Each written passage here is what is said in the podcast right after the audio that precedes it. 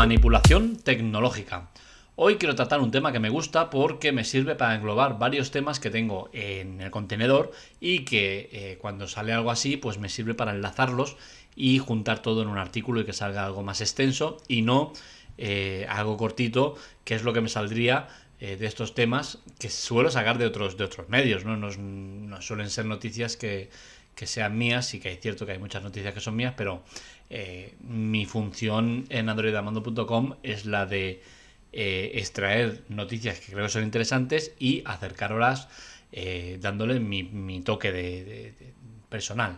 Entonces, el tema este me ha, me, ha, parecido curioso porque estamos hablando de que dos multimillonarios rusos eh, han invertido 15.000 euros, que en principio nos puede parecer una cantidad grande, pero claro, para unos multimillonarios 15.000 euros es nada y menos. O sea, es como tirar una moneda de un céntimo al suelo, ¿no? Es nada. Eh, pues han invertido esta cantidad para intentar que su hija ganara la voz Kids Rusia.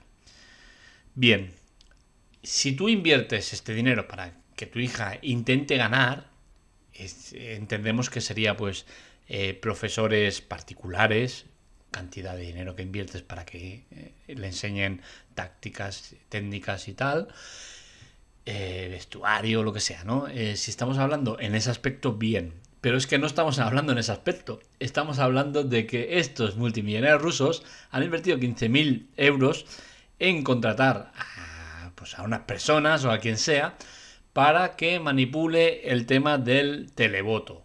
Es decir, eh, estas personas que contrataron se dedicaron a enviar mensajes desde, me parece que eran 300 teléfonos móviles eh, y enviaron un, montonazo de mensajes impresionantes, ¿no? Entonces, esto, por suerte, se descubrió a tiempo y eh, los cazaron, con la cual cosa su hija no ganó el concurso y estas personas, pues supongo que les darían un tirón de orejas.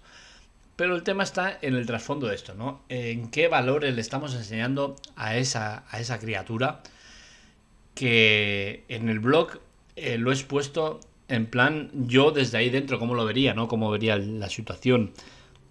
Y en mi vida eh, real, en mi vida cotidiana, si esto lo hiciera, estoy seguro que ni yo podría mirar a mi hijo, ni mi hijo me podría mirar a mí. Sería tal la vergüenza que sentiríamos ambos, mi hijo de decepción y yo de decepción por haberlo decepcionado, eh, sería inmensa, ¿no? La, la, pena y la vergüenza que sentiríamos. Pero estoy seguro de que si yo me traslado a esa familia, eh, la situación sería muy diferente, ¿no? Y sería en plan de que seguramente esa niña está mimada, consentida y está más que acostumbrada a conseguir lo que quiere, cuando quiere y como quiere.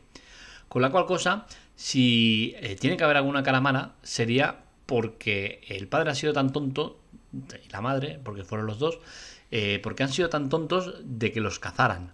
Y no el tema de que han querido manipular un concurso para que su hija ganara. Es que estás usando tu poder económico para intentar hacer algo que por otros medios no ibas a conseguir. Entonces creo que es, infundar unos valores a los hijos eh, lamentables.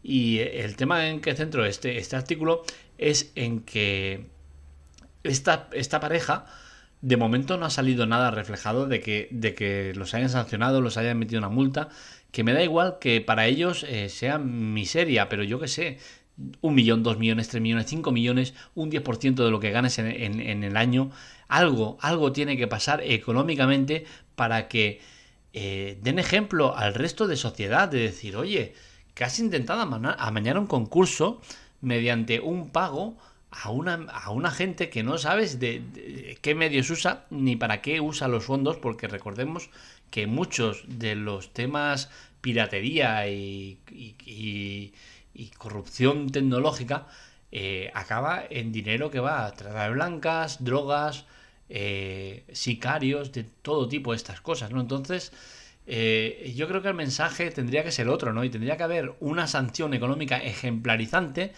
para que el resto no piense en querer hacer lo mismo. Para que el vecino al lado que quizás diga, oye, pues voy a coger eh, a un matado y que me gestione. No, que no pueda hacerlo, que no tenga ganas de hacerlo, porque que sepa que le puede caer una pena enorme. Y sin embargo, mm, esto ha pasado hace unos días y todavía no se sabe nada eh, respecto a sanciones, investigaciones o demás. Y creo que ese no es un mensaje adecuado, ni el de la familia hacia esa niña, ni el de, el de la justicia al resto del mundo. y bueno, eso es el tema un poco eh, el eje del artículo, ¿no?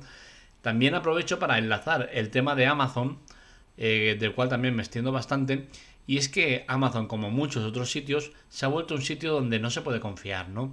El tema de las de la de la gente que hace eh, las reviews está totalmente manipulado y lo digo en primera persona porque lo he vivido desde dentro y sé cómo funciona y sé lo que hay, ¿no? Entonces, creo que es un tema que eh, es preocupante y habría que tomar medidas o reflexionar al respecto, ¿no? Y es que no puede ser que tú en Amazon eh, busques un artículo y Amazon lo que hace es te posiciona los que están mejor valorados, los mejores precios y tal, ¿no? Entonces, ¿qué pasa? Muchos vendedores eh, regalan directamente los artículos a ciertos clientes para que hagan una crítica positiva.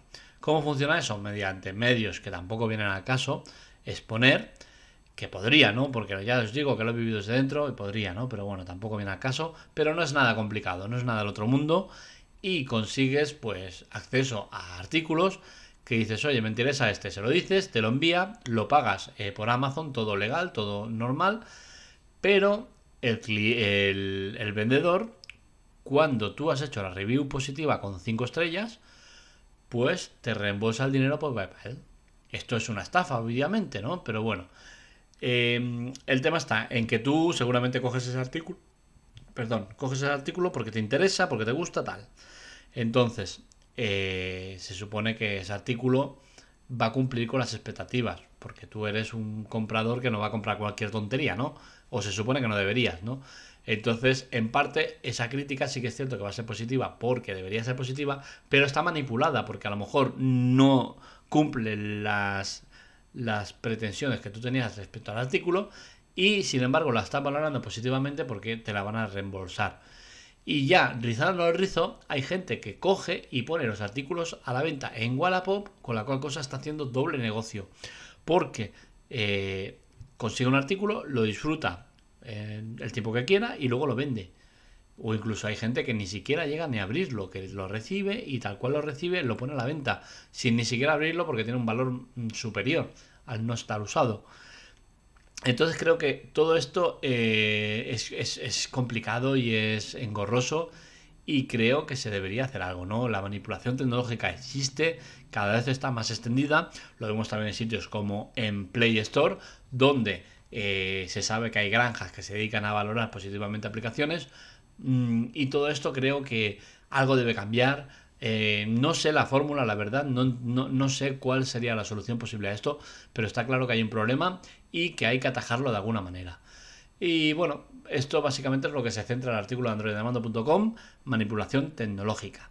Espero que os haya gustado. Cualquier cosa, ya sabéis dónde estoy, redes sociales. Un saludo, que vaya bien.